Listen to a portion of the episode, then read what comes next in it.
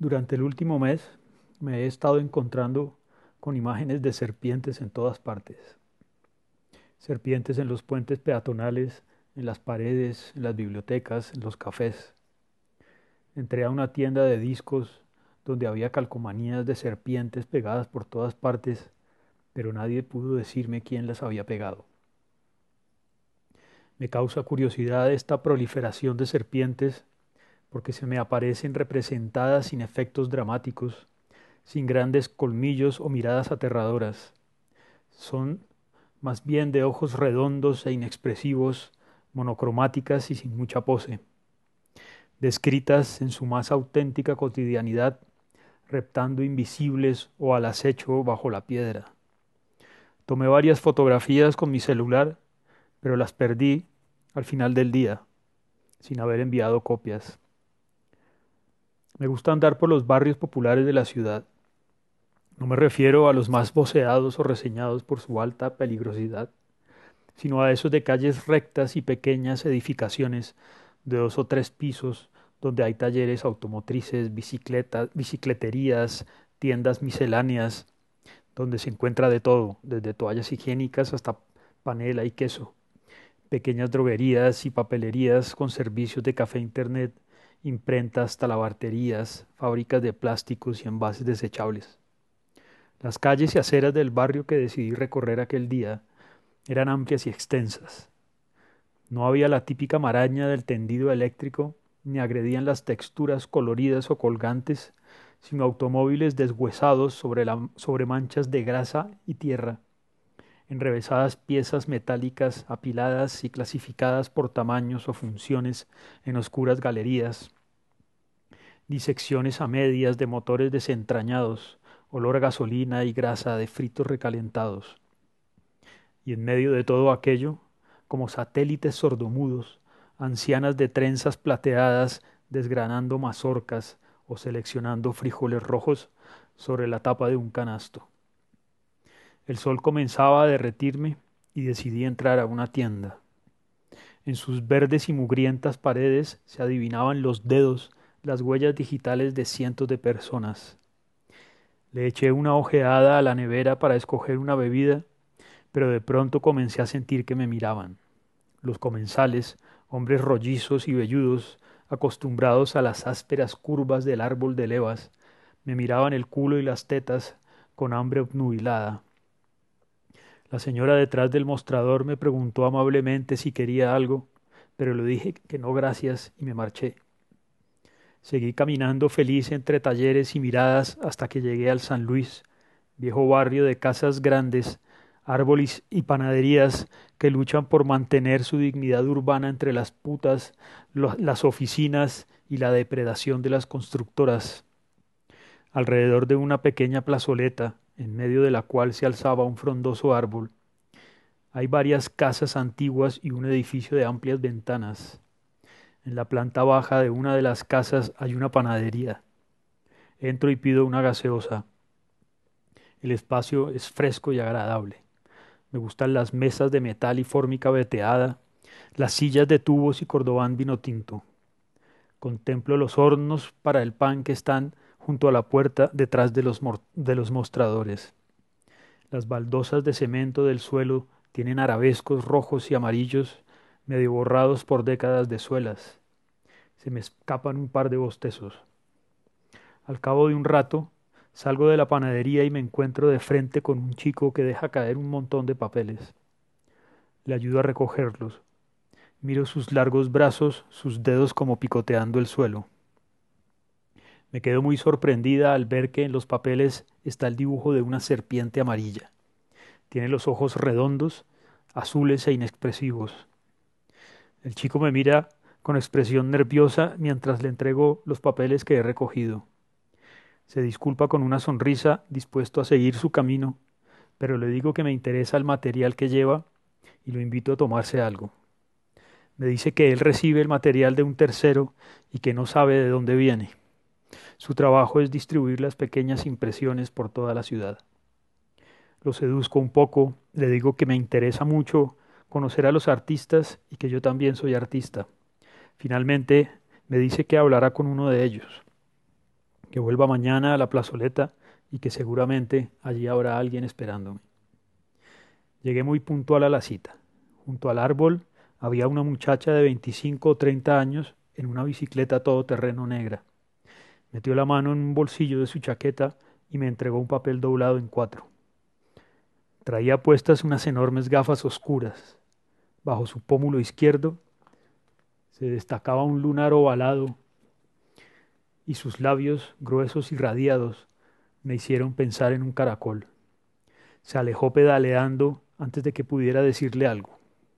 En el papel había una dirección.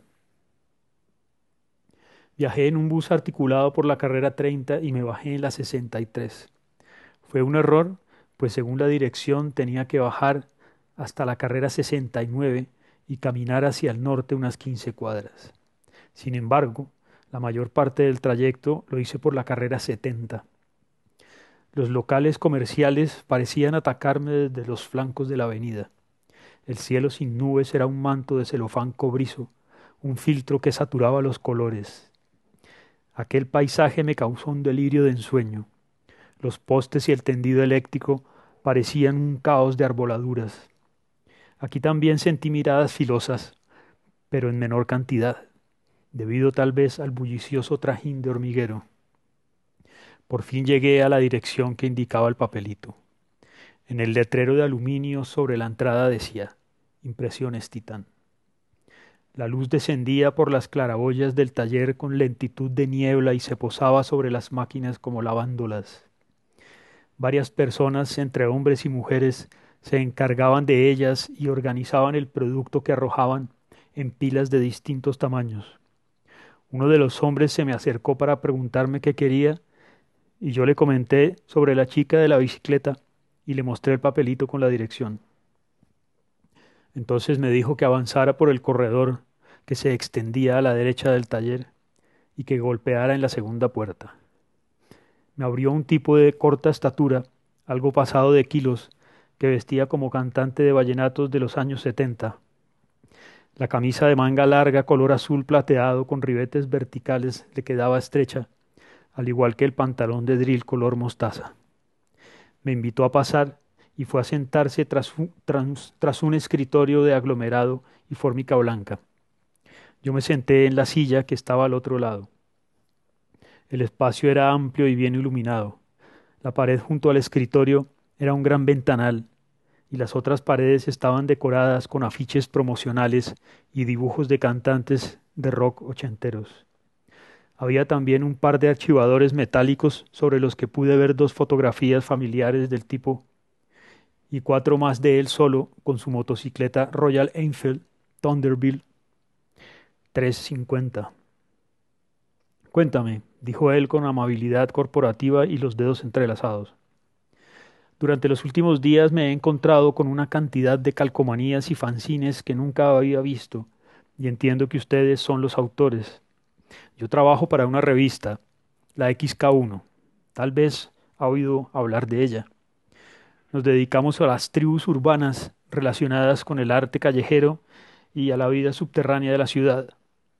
Me encantaría hacerles una entrevista. Ok, dijo el tipo muy animado y se levantó de la silla. Si quieres, sígueme a donde ocurre toda la magia y hablamos con los chicos. Bien, perfecto.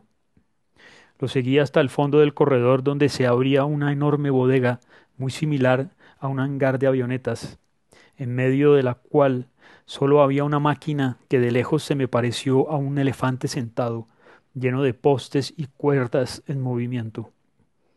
Por ahora solo tenemos esta máquina, pero ya hay siete en camino. Entonces no usan las que vi primero. Esas son para financiar el proyecto, papelería por encargo para oficinas. Nuestro verdadero producto necesita de máquinas capaces de crear lenguaje. De pronto, el cantante de vallenatos se me reveló como algo que no pude descifrar. Quise preguntarle a qué se refería con máquinas capaces de crear lenguaje, pero me contuve. ¿Y de dónde las traen? le pregunté mientras observaba los curiosos engranajes y piezas que conformaban el extraño elefante. Al observar más de cerca comprendí que se trataba de una imprenta mecánica con cientos de rodillos que movían una cinta de papel muy ancha y extensa a gran velocidad en una especie de laberinto sin principio ni fin. El intrincado ramaje alrededor de la criatura estaba conformado por algo así como enormes máquinas de tatuar que se movían sobre la cinta de papel. Me pareció que la enorme bestia tatuaba sus propias entrañas. Giré a donde estaba el tipo, pero me hallé totalmente sola. El estruendo sincopado de la máquina hacía que el espacio se sintiera aún más grande y luminoso. Metí la mano en mi bolso para sacar el celular y hacer registro de todo, pero no lo encontré. Tragué saliva y miré alrededor en busca de una salida. De pronto, la máquina dejó de funcionar y arrojó una calcomanía brillante que chasqueó en el suelo. En el fondo de la bodega se abrió una puerta.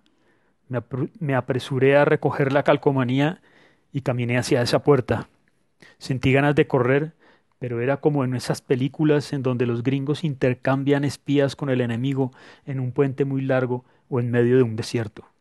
No mires hacia atrás y no corras. Una docena de armas te apuntan desde ambos lados. Finalmente crucé la puerta que se cerró a mis espaldas con un golpe seco. Di un alarido y y corrí un par de metros. Luego me di vuelta. El edificio se extendía a todo lo alto y ancho como una pared de zinc. Después de mi encuentro con las serpientes y de la pérdida de mi celular, volví a las calles, pero no encontré nada. Revisé las mismas paredes y puentes peatonales, pero todo había desaparecido bajo nuevas figuras de colores y líneas enmarañadas. Volví al edificio con el letrero que decía Impresiones Titán, pero en su lugar había un estanco de mala muerte. Parecía como si siempre hubiera estado allí, con sus borrachos macilentos vociferando por encima de las rancheras. Pensé en entrar a buscar rastros, pero decidí, decidí que no tenía sentido. Por otra parte, algunos de los comensales podrían ser en realidad sujetos apostados con la misión de reportarme o de hacerme daño. Así que pasé de largo Doblé en la esquina hacia la avenida y tomé un taxi. Disculpe, ¿le molesta si paro un momento a echar gasolina? me preguntó la conductora, mirándome por el retrovisor. Se trataba de una señora como de cincuenta años, de brazos robustos y rostro ovalado. Llevaba el pelo castaño oscuro recogido sobre la nuca y tenía las mejillas coloradas. Su anatomía era recia pero maternal. Claro que sí, no hay problema, contesté, y de pronto sentí que hacía calor. Bajé la ventanilla para refrescarme. En la gasolinera, mientras ponían cincuenta de corriente en el tanque del picanto amarillo, una muchacha de pelo rizado y ojos claros muy abiertos apareció junto a mi ventana. Sin decir palabra, apoyó un maletín de aluminio en el filo de la puerta y me alargó un cuadernillo de dos páginas en cuya portada había una serpiente con forma de S. Luego se dio media vuelta y desapareció tras los surtidores. En el interior del cuadernillo había el siguiente texto. Poslenguaje, definición, dos puntos. Creación de unos cuantos reunidos en grupos extremos. Neolengua de la posverdad demandan al creativo publicitario por violar normas lingüísticas. Marca es retirada del mercado autores intelectuales y materiales en zonas de redireccionamiento. Tenemos un par de islas preparadas para eso, doctor P. Dos profesionales universitarios condenados a escarnio público por mal uso de artículos y pronombres. Fuente. Dos puntos. Diario El Subterráneo con B de burro. Decomisan vieja biblioteca dedicada al crimen del Old Speak en Manchester. Somos serpientes bajo tierra Esperamos órdenes.